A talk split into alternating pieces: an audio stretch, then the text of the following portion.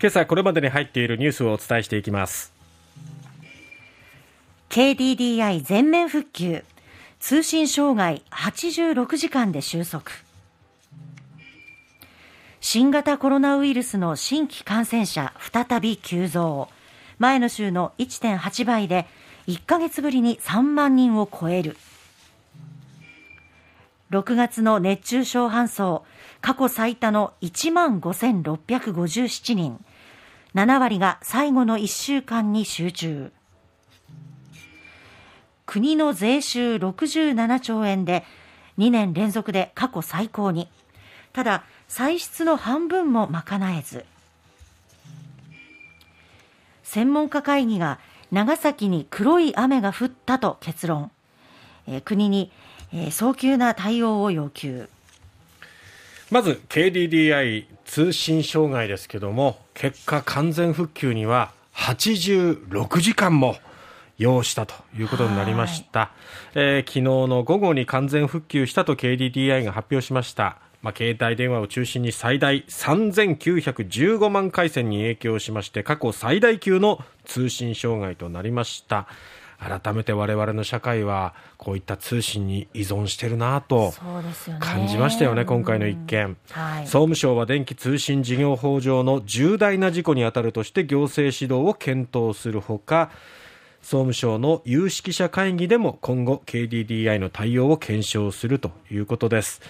KDDI の回線を利用している個人や企業、行政など、まあ広い範囲に影響が及びましたよね。うそうですね。あの気象衛星なんかもね、アメダスの観測ができない状況っていうね、えー、あのポイントによってありましたし、はい、あとはやっぱり緊急の連絡が通じないっていうところが一番やっぱ困りますよね。ね警察や消防に対してですとか、はい、まあ医療系もそうですしね。あの新型コロナウイルスに感染した自宅療養者への連絡にも支障が出るといったこともありました。はい、えー、3日の夕方までに復旧作業を終えたっていうことだったんですけれども、えー、通信網への負荷が十分に軽減されなかったので4日午後2時50分頃まで通信量の制限を続けてそれが結果長時間にわたっての通信障害にが続いたというふうに会見では説明しております、えー、このあたりのお話解説についてはですね8時台の山根さんのブラッシュアップでも詳しくお伝えしていきたいと思います、はい、新型コロナウイルス新規感染者再び急増と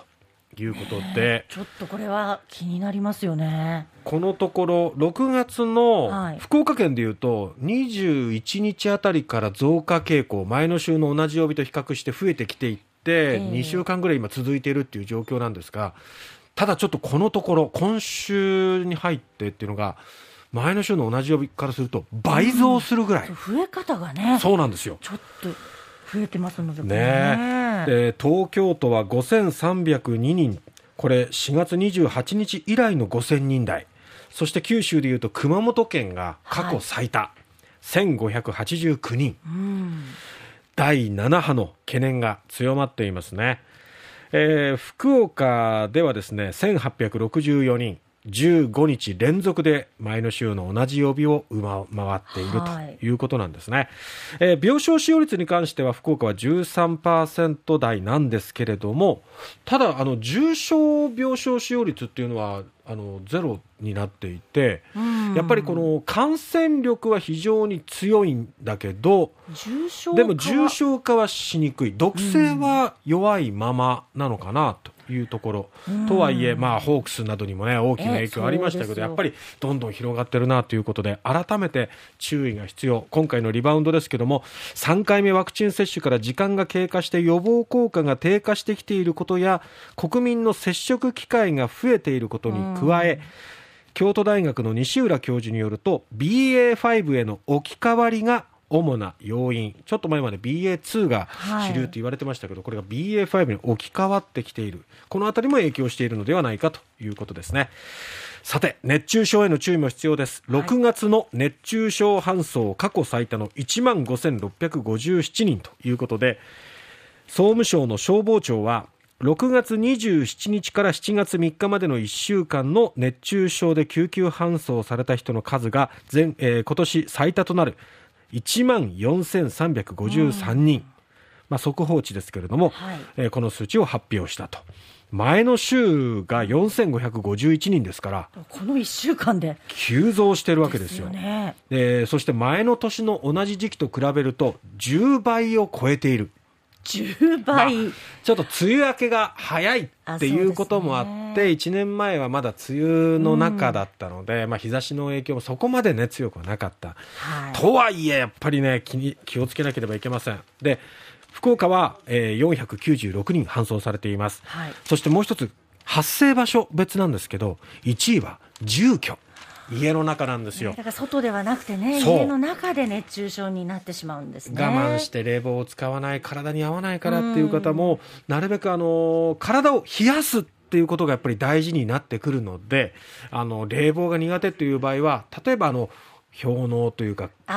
氷枕はい。みたいなものを使うとかね、寝るときとかね、そうですえね。ー汗を高齢の方だと汗をかきにくいそしてこう暑さを感じにくいっていうことになってくるので、はい。それをあえて意識することによって早め早めに気をつけなきゃいけないな、えー1時間ごとに2時間ごとにあの水を定期的に飲むとかそうですね。そういうふうにね気をつけていただきたいと思います。